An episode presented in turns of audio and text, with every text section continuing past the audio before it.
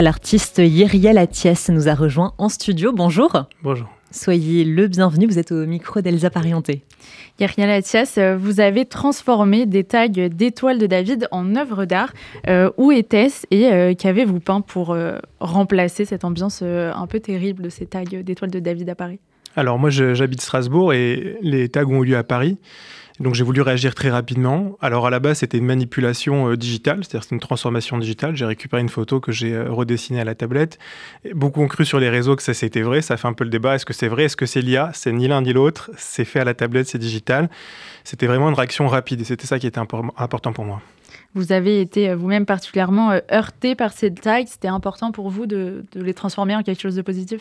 J'ai vu l'impact euh, en fait que ça avait eu. Aujourd'hui, c'est vrai qu'il y a une guerre physique, mais il y a une guerre d'image. Et les, gens ont peur. Ils ont eu peur quand ils ont vu ces, étoiles. J'ai voulu transformer rapidement en fait ce message de désespoir en message d'espoir, un message de honte en message de, fierté.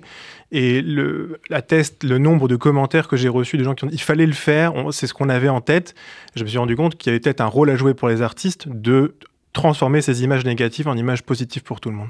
Justement, euh, les artistes, beaucoup ont pointé euh, leur silence depuis les attaques euh, du 7 octobre. Est-ce que c'est quelque chose qui vous, vous attriste particulièrement?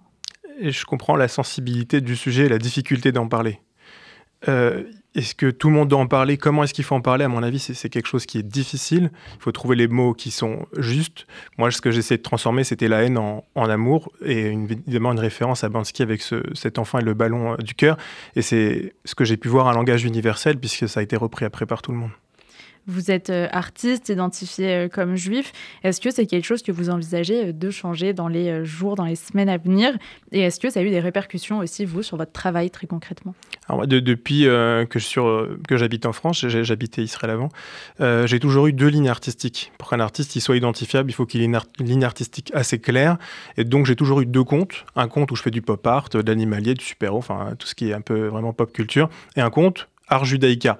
Depuis quelques années, je redéfends l'art judaïca parce que je me rends compte qu'il n'y a pas beaucoup d'artistes pour le défendre. Et à mon avis, ce qui fait la grandeur d'un peuple, d'une nation, c'est sa littérature, sa culture, son art, ses pensées.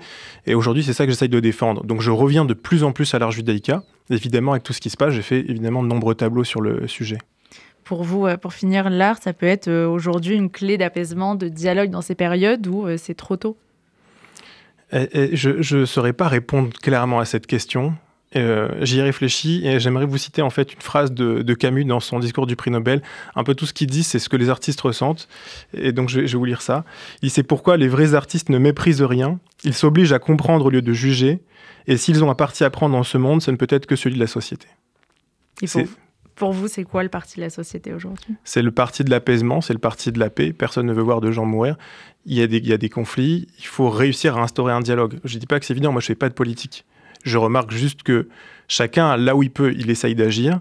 Moi, mon langage, c'est celui de l'art, c'est un langage universel, et mon action, c'est celle d'apaiser au, maximum les cœurs et les tensions par cet art. Merci beaucoup, Yeriel Atias, d'avoir été euh, avec nous sur RCG ce midi. Merci à vous.